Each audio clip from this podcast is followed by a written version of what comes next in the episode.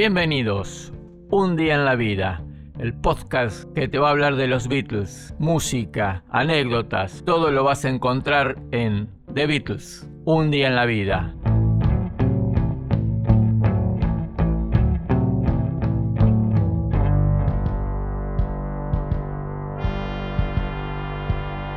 El otro día me puse a pensar la cantidad de músicos que dijeron que tienen o tuvieron eh, influencia de los Beatles son un montón.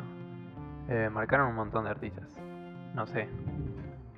O Y- sea, ¿cuál, ¿Cuál decís que es la magia que tiene? La magia está en que fueron muy este, personales. A pesar de haber tenido sus, sus influencias, fueron sacando diversidad de cosas para personalizar su música. Eh, fueron, influenciaron a distintos tipos de músicos eh, debido a, a la creación que han hecho, más que nada, a los distintos tipos de, ¿cómo te puedo decir? A, de cosas que han inventado en la música, no solo, también hay muchos trucos que ellos pedían que fueron gracias a George Martin, Emmerich, que fueron los que ayudaron para que todo eso pudiera salir adelante. Entonces, eh, los distintos músicos que fueron viniendo posteriormente tomaban ciertas cosas de lo que ellos iban creando e iban investigando distintos tipos de sonidos. Algunas cosas han aparecido de casualidad, pero bueno, creo que de, de toda su incentiva es lo que la gente, los músicos fueron tomando de ellos. Podemos sacar de la época psicodélica, bueno, Pink Floyd ha sacado música de, de ellos. Sí, hasta Nirvana tiene. Hizo covers y no es muy parecida a la música. En su momento eh, los Rolling Stones tomaron también cosas de ellos. Hasta el día de hoy muchos músicos, Oasis en su momento, han sido influenciados. En una copia, Liam cantaba igual y Siempre se dijo que eran los, los tipos que estaban un paso adelante de la generación, que ellos marcaron el ritmo de la, de la generación del 60. Ellos lo que era, eran, mostraban todo lo que se iba generando en toda esa, en esa juventud de los años 60. Ellos eran la muestra, tomaban todo lo que podían de, los, del círculo en que se movían o todo lo que iban aprendiendo o ideas que iban tomando, pero era de todo lo que se iba generando en esa, en esa época. Por eso la, la gran, la gran influencia que han tenido y siguen teniendo hoy. Un, un proceso de generación musical muy importante. Iban buscando distintos factores y creando nuevas ideas. Ningún disco fue hecho de la misma manera. No hay una. no siguieron, digamos, en su principio épocas de rock and roll y bueno, encontraron la fórmula en el 62 cuando salió Please Me y decir, bueno, tenemos la fórmula de seguir adelante, seguimos con esto. Posiblemente si hubiesen seguido de esa forma, hubiesen sido como los otros grupos del Mercy Pit, que era la zona de, de Liverpool, y hubiesen durado 4 o 5 años y hubieran se han desaparecido como fueron desapareciendo todos, los que duraron cierto tiempo y después fueron desapareciendo cuando la ola beat iba dejando su lugar. De hecho, al principio empezaron con, con Elvis, más o menos como influencia y ese Eh, tipo de imagen. Sí, de rockabilly. el- si entramos un poco a lo que es su vida de, de adolescente, podemos decir que bueno, Elvis es una de las una de las personas, uno de los personajes que los han influenciado. Hay otros como Chuck Berry, Chet Atkins, Duane Eddy, Bob Did- Diddley, Chuck Berry que te decía, Carl Perkins, toda gente que han eh, influenciado a ellos, porque tomemos en cuenta que eh, en esa época se tocaba lo que era el esquifle, que con la tabla. con la tabla de lavar, exactamente. Era el modo de que estos teenagers creaban su música y, y buscaban. Estamos hablando en un Liverpool que venía muy golpeado de, de la época de la guerra. ¿no es cierto? Donde eh, los barrios donde ellos se fueron criando eran barrios duros. Por ejemplo, el barrio donde nació Ringo era el Dingle, una de las zonas más duras de Liverpool. Quizás, eh, a pesar de haber hecho Hombre de clase obrera, John Lennon, Sí. y decir que era un tipo Sí, era uno de los más era, de eh, la banda. exactamente, era el tipo que a pesar de todos los problemas familiares que ha tenido, la separación de sus padres, de vivir con su tía, eh, la muerte de su madre en 1957, 58. Eh, ¿Hay algún libro que diga dónde ensayaban, dónde componían y todo eso? Eh, eso, los ensayos se hacían mucho en la casa de, de McCartney. Ah, que Después el, piano. el ensayo con John Lennon hacía canciones por ahí en el porche de la casa de, de la tía Mimi. Y no hay muchos lugares que digan bien en dónde ensayaban. Sabemos que han tocado sus primeras cosas en el Jacarandá de Alan Williams, que era un promotor de la época. Después tenemos el de Casbah, en el cual eh, aparece, aparece Pete Best, era la casa de los padres de Pete Best, donde Mona Best crea un, lugar en el sótano de su casa para... donde le hicieron pintar eso, donde, ellos. donde ellos pintaron todo y lo pusieron acorde para que pudiera ser un lugar para que los músicos vayan a tocar que era un lugar muy chico, después un poquito se fue agrandando, donde tocaron un par de veces, pero bueno, iban tocando en distintos lugares de Liverpool donde iban consiguiendo algún bolo para tocar. Estamos hablando de 1958.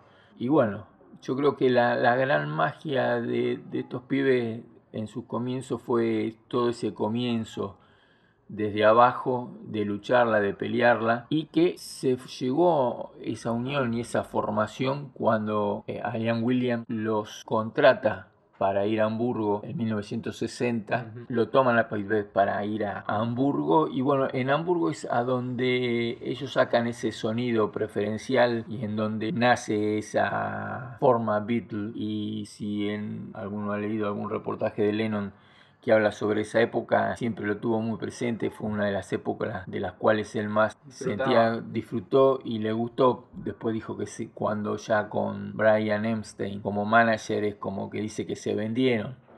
Hay un libro que habla de los Beatles versus los Rolling Stones, en donde todos en la historia quedó marcada como que los Rolling Stones eran los duros, los, los Beatles eran un poco más blandos. Los chicos malos. Los chicos malos, exactamente. Los, los Beatles se lo veían como los chicos buenos, donde aparecían con la corbatita, todo, ¿viste? Trajecito. Pero la, la época que estamos hablando de Hamburgo, tenían un look de, más de cover, chaqueta de cuero, chaqueta de cuero, el peinado jopo, eso, eh, cola de pato que se le llamaba.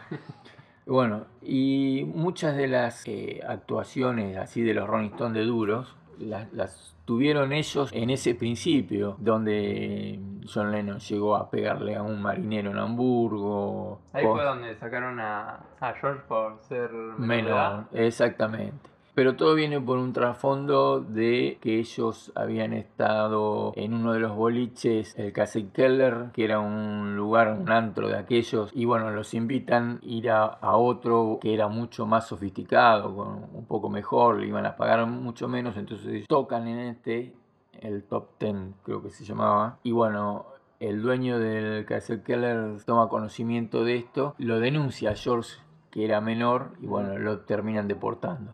Paul McCartney y Pete Best prenden un condón en el lugar, en el Bambi donde yo dormía. les dijeron que habían querido incendiar el, lugar, también lo terminan deportando. Stuart Sutcliffe, gracias al aporte de su familia, puede volver en avión y John Lennon volvió como pudo con ayuda, volvió al poco tiempo también. Hay un, un disco doble de Hamburgo que ha tenido, no es oficial. ¿Cuál es? ¿Uno que está es una portada verde no, con es, no, ese es un disco de Tony Sheridan presenta a los Beatles, ah. eh, donde hacen de acompañamiento de Tony Sheridan. El que te digo yo es Live in Hamburgo. Ah, es, es, un disco doble negro que dice Live in Hamburgo. Está grabado con un grabador casero por un fan de ahí del ah. momento y que bueno, eh, en un principio los Beatles nunca estuvieron de acuerdo en que saliera a la venta porque era un, es un sonido muy turbio.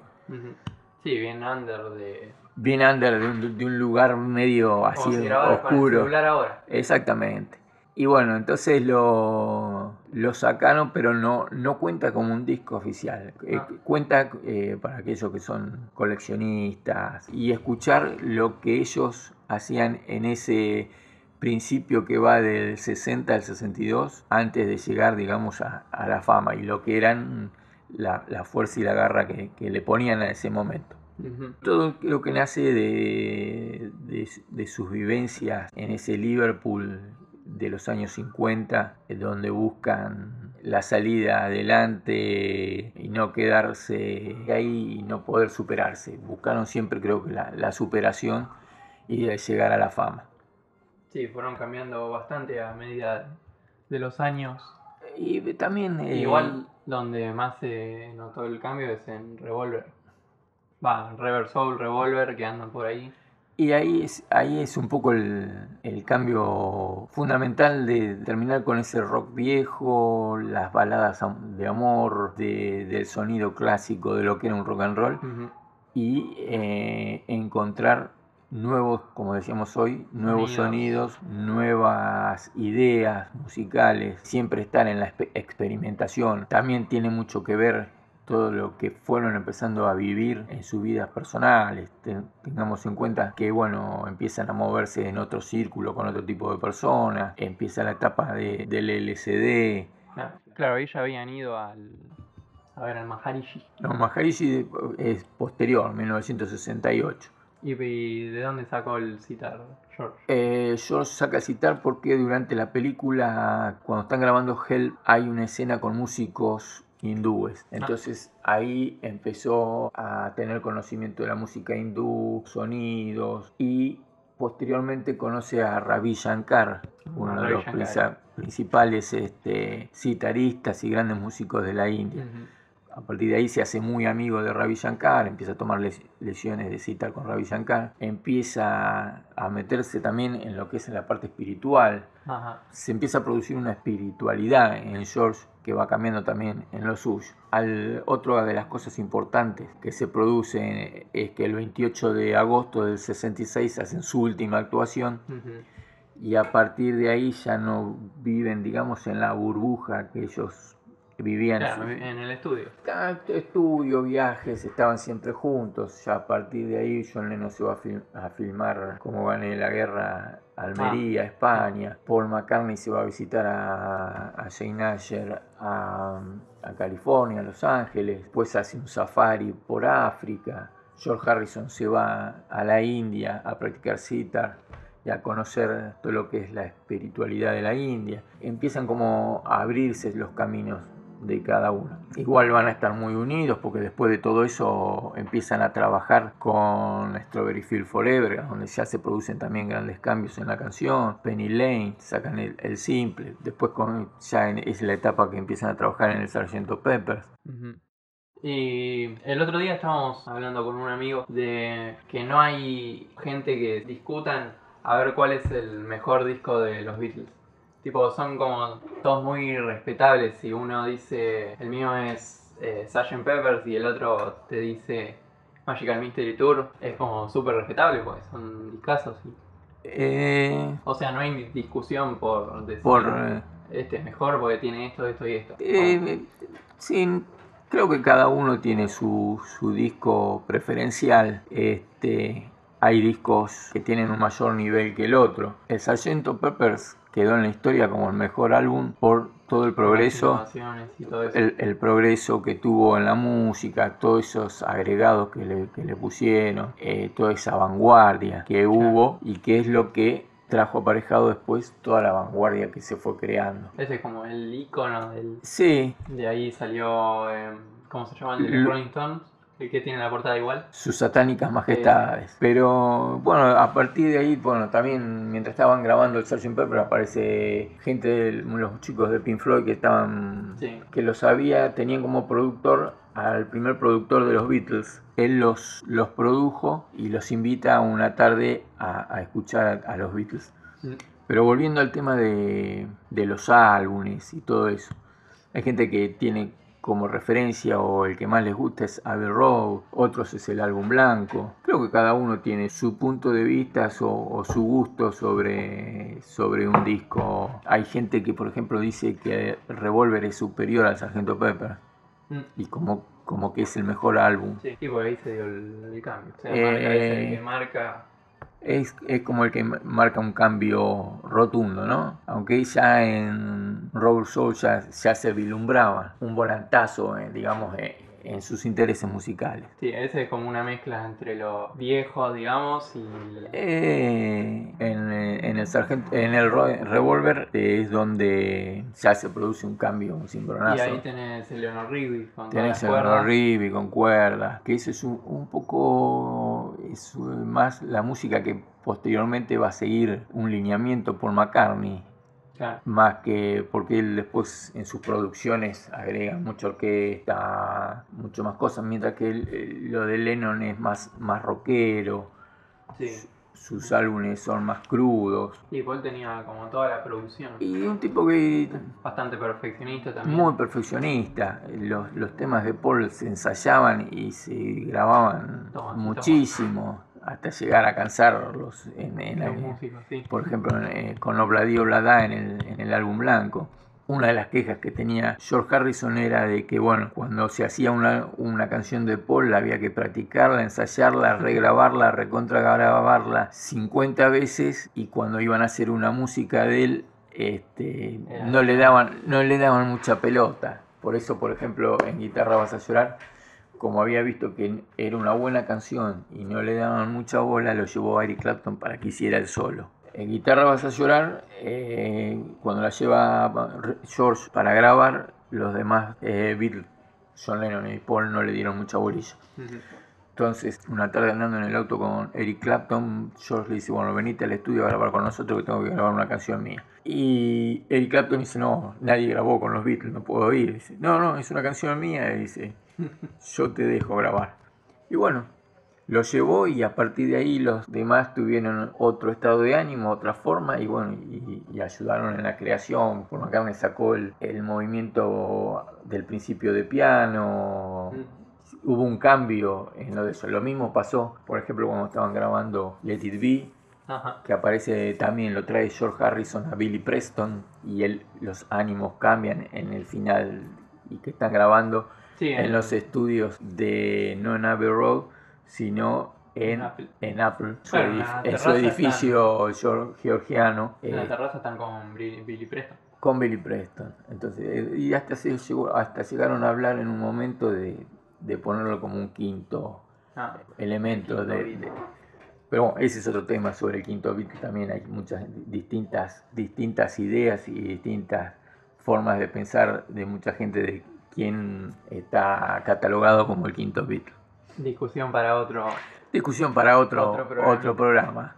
Volviendo al revólver, también tiene Tomorrow Never Knows. Y es, es de lo que hablábamos hoy, eh, de esos cambios que trae aparejado, eh, por ejemplo, en John Lennon con el LSD. Ajá. Hay much- mucha música con guitarras tocadas al revés.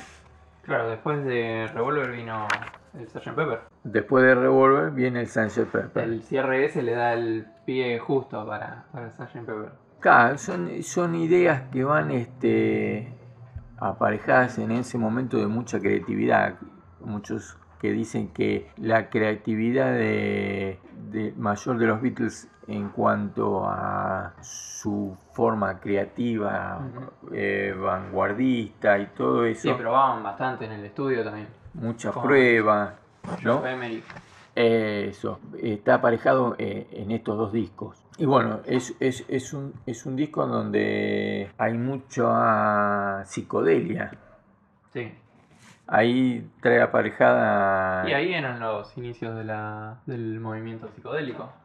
Claro, estamos, estamos, ahí empieza un poco este, todo lo que es el hipismo en, en Estados Unidos. Pero bueno, hablando un poco de, de este tema, el mañana nunca sabe. Hay una letra muy, muy particular donde dice cierra tu cerebro, relájate y flota, corriente abajo, deja todo pensamiento, entrégalo al vacío para que puedas ver el significado interior. Sí, No. bastante Eh, peculiar. bastante Comparado con, con- una, con una letra muy este, digamos, muy fuerte, ¿no? Para la época. Todo está, eh, como que todo está en, el cerebro. Nada que ver a las que venían haciendo de, hey chica, hay todo un cambio importante.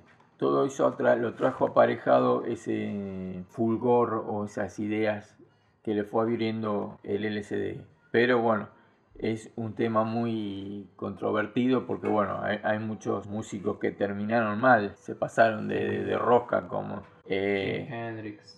Jimi Hendrix, el, por ahí vos te acordás, el, el primer cantante de Pink Floyd. Sí, Sid Barrett. Sid Barrett, que bueno, muy metido en el LSD y bueno, terminó totalmente perdido y lo cambian por Brian eh, Brian no, eh, David, Gilmour. Ellos hablan, por ejemplo, los Beatles sobre eh, el LSD, que es una experimentación, unos viajes donde marca la nueva etapa de ellos. Hay otro tema también que es el She Say, She Say, ella dijo, ella dijo, otro tema de John Lennon, muy este, de ese tipo de, de canción. Pero bueno, todo se fue experimentando en la música.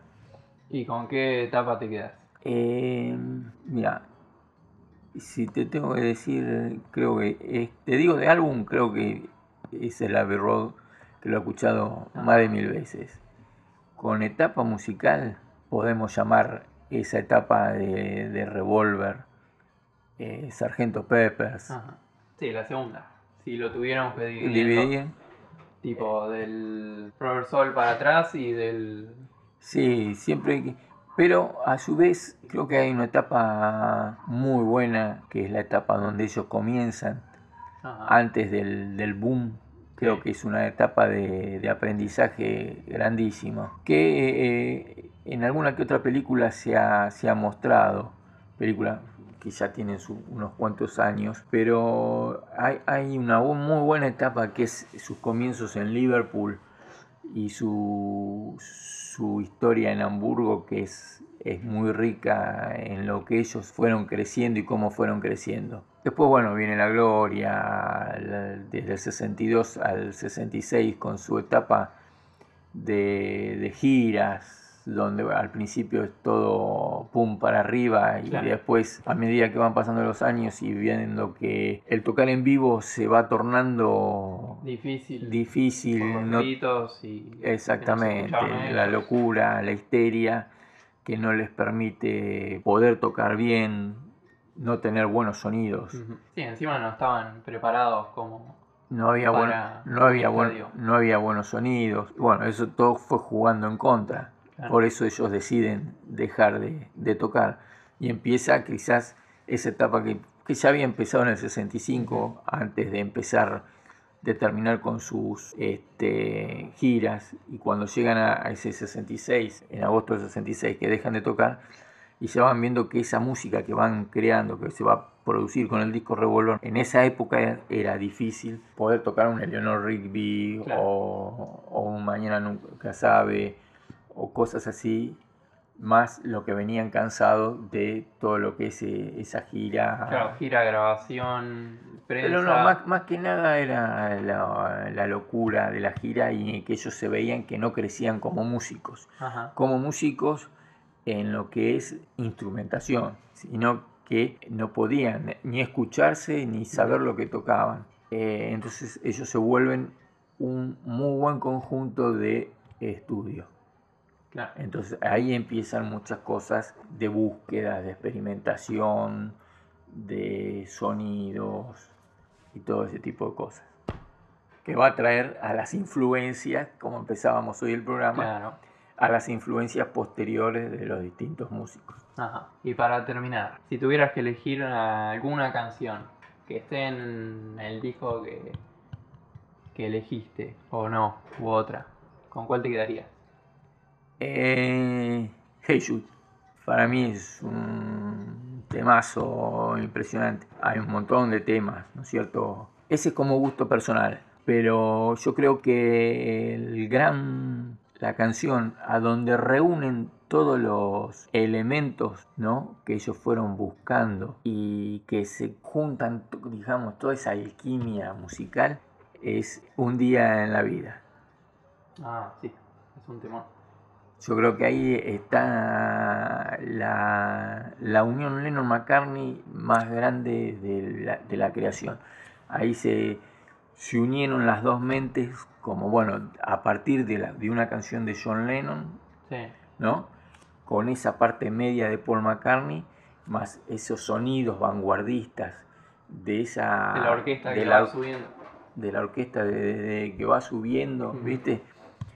Este, yo creo que ahí está, ahí unen lo que es la música rock, pop o como quieras llamarla, con esa vanguardia que ellos fueron encontrando y buscando y conociendo y pues saliendo adelante. Había leído en el, en el libro de Geoff Emery que cuenta que dejaron como 20, 40 compases para la orquesta y como no sabían qué meter ahí, dijeron ya fue, a andar. Sí, eh, Como que la grabaron todas por partes. Sí, llevó una, una gran producción ese tema. Primero está la creación de John Lennon con la guitarra de esa primera parte. Faltaba, Paul McCartney tenía la parte media Sí, que, estaba ahí. justo con y bueno, final. vieron que podía entrar en lo que era el tema, en esa parte media.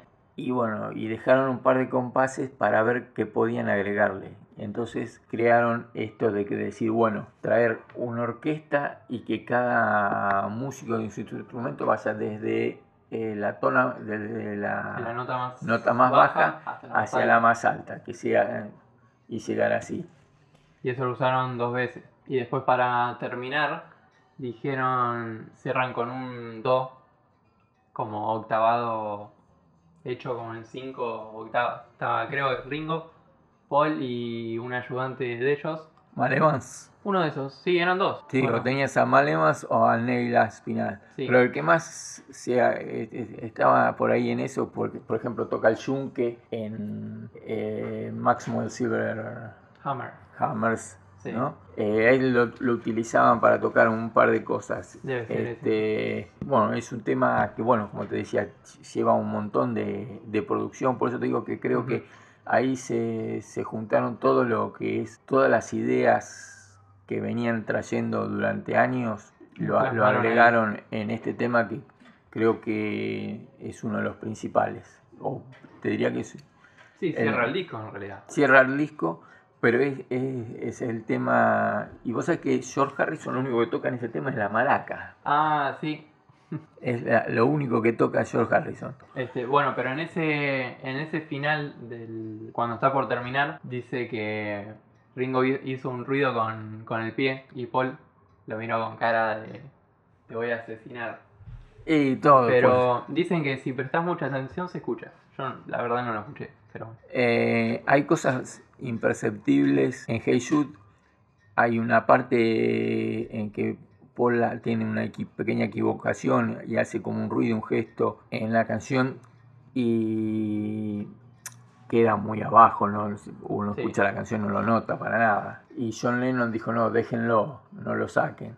Son cosas que fueron dejando... sí, le agregan naturalidad y, queda. Si no queda perceptible, va, va re bien. Exactamente, hay un montón de cosas que han quedado en las grabaciones y bueno, uno sigue la música y que si- no te pones a leer un libro o eh, alguna biografía o alguna cosa no, no, no te enterás, Ujú. ¿no?